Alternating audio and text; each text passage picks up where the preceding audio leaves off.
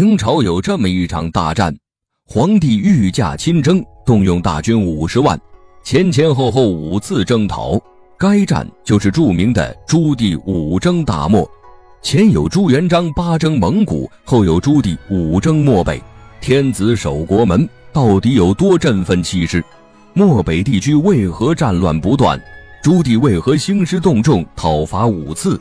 木鱼讲历史，带大家来看看这场远征之战。公元一四零二年，朱元璋刚刚去世一年，燕王朱棣就起兵造反，攻破南京，登基为帝。朱棣还是燕王时，朱元璋派朱棣镇守北方边境，与蒙元势力数次交战，清楚地知道北漠地区的安宁对大明王朝的重要性。朱棣即位时，朱元璋八征蒙古，已经把蒙古赶出了中原，但是鞑靼、瓦剌、兀良哈等部落经常进犯明朝，漠北草原的蒙古地区已经被分裂了。主要分成了鞑靼和瓦剌两大势力，双方水火不容，互相争斗的厉害。朱棣称帝后，对蒙古地区采取的怀柔政策，因为当年起兵靖难的时候，兀良哈部对朱棣有支援之情，朱棣不好直接翻脸不认人，所以一直没有暴力处理蒙古地区。朱棣主要精力都放在了国内建设上。根本没有多余的时间四处征战，采取怀柔政策是当时最好的选择，先和漠北地区和平共处。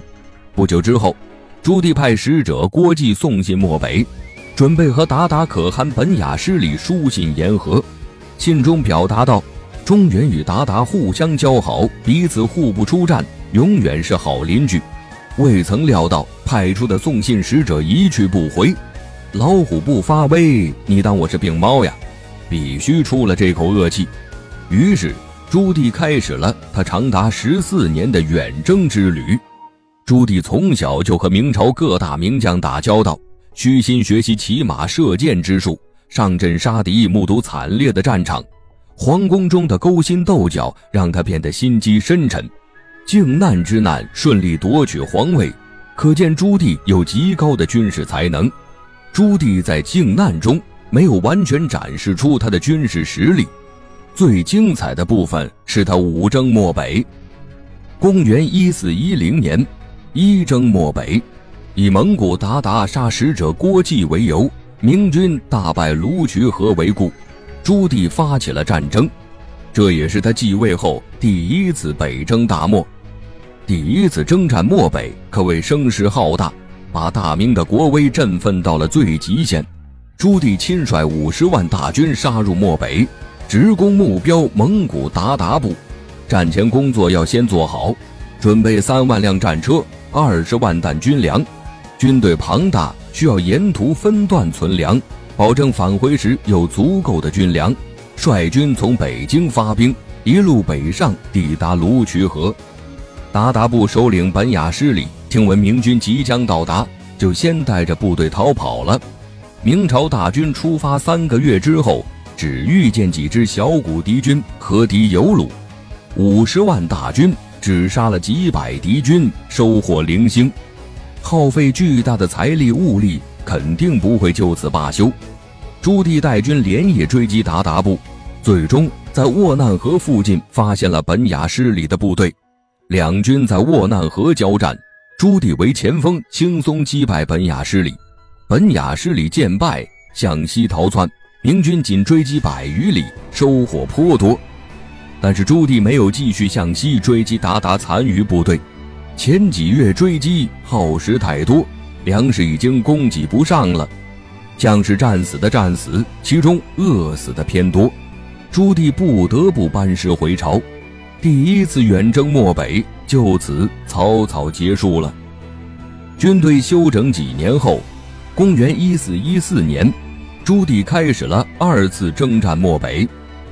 这一次依旧是朱棣亲率大军五十万，征战的主要对象变成了瓦剌。这次是五征漠北中最激烈的一次，也是收获成果最多的一次。初始路线依旧不变，先从北京出发。北上抵达星河就停下了，军队先进行了一个大阅兵，振奋了一下气势，然后继续向北出发。军队到达撒里切尔，在三峡口与瓦剌军大战。刘江作为前锋杀入敌人军队中，大败瓦剌军。朱棣从战败的俘虏口中得知，马哈木的部队离三峡口不远，马上率军队紧急追击。在呼兰呼师温遭到瓦剌军主力马哈木的埋伏，瓦剌军三万人与五十万明军作战，看似是一场毫无胜算的战争。但是瓦剌军丝毫不落下风，明军几名大将先后战亡。刘江再次挑起大梁。北漠地形复杂，在马背上作战有很大的限制。刘江让骑兵下马作战，利用火炮攻敌，作战效果十分有效，很快击败瓦剌军。瓦剌军大败后向西面逃跑，明军乘胜追击。夹击瓦剌军，消灭了倭寇，俘虏一百多人，瓦剌部落损失惨重，实力大减。明军同样也受到重创，班师回朝。公元一四二二年，三征漠北，第二次征战漠北，明军损失惨重，朱棣率军三十万出战，瓦剌部也元气大伤，后来被鞑靼部阿鲁台吞并。二征漠北，让瓦剌部实力大大削减。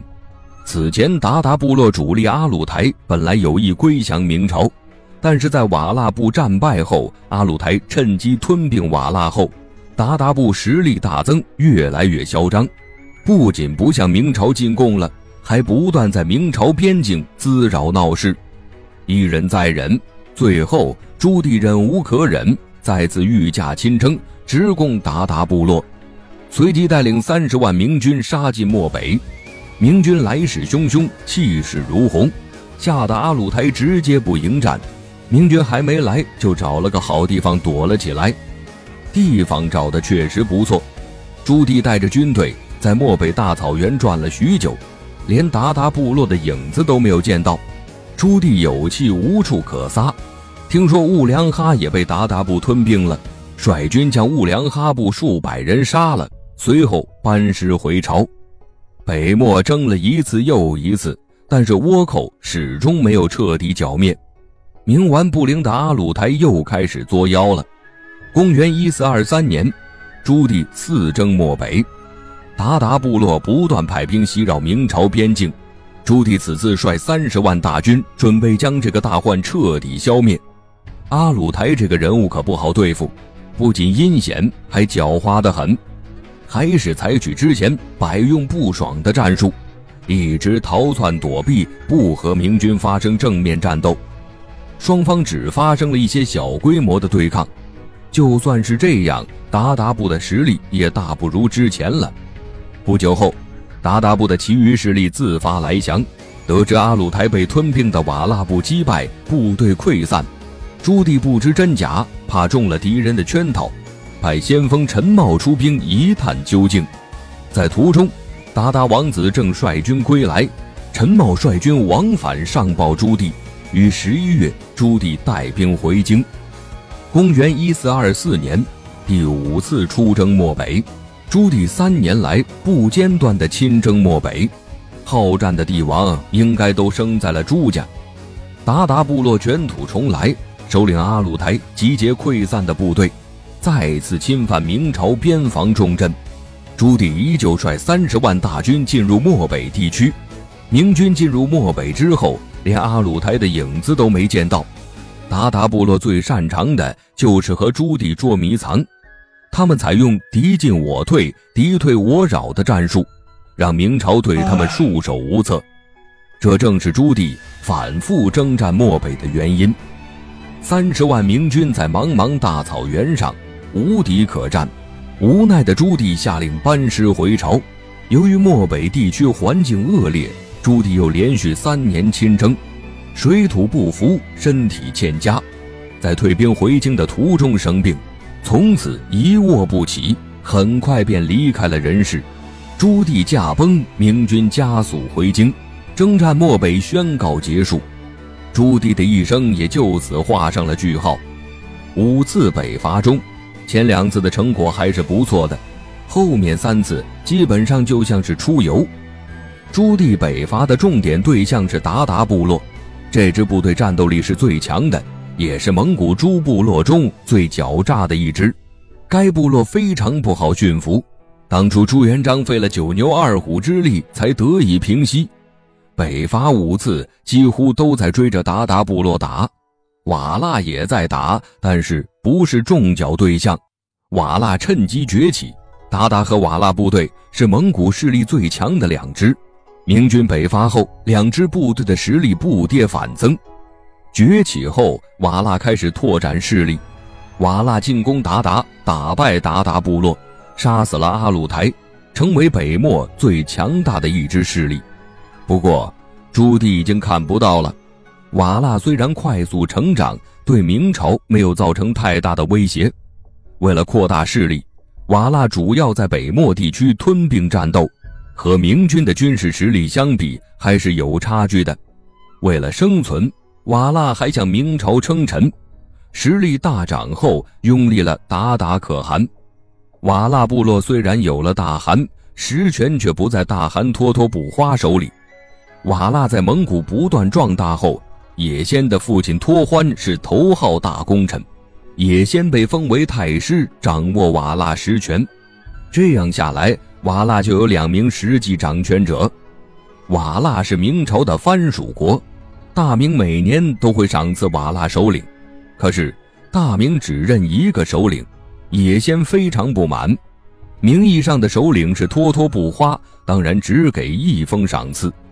明朝不是你说什么就是什么，也先对明朝开始怀恨在心，不断率军挑衅明朝。明英宗朱祁镇上台不久。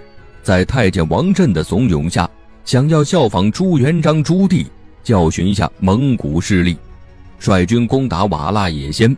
朱祁镇没有作战经验，风风火火的整兵二十万就出兵瓦剌，基本的粮草都没有准备。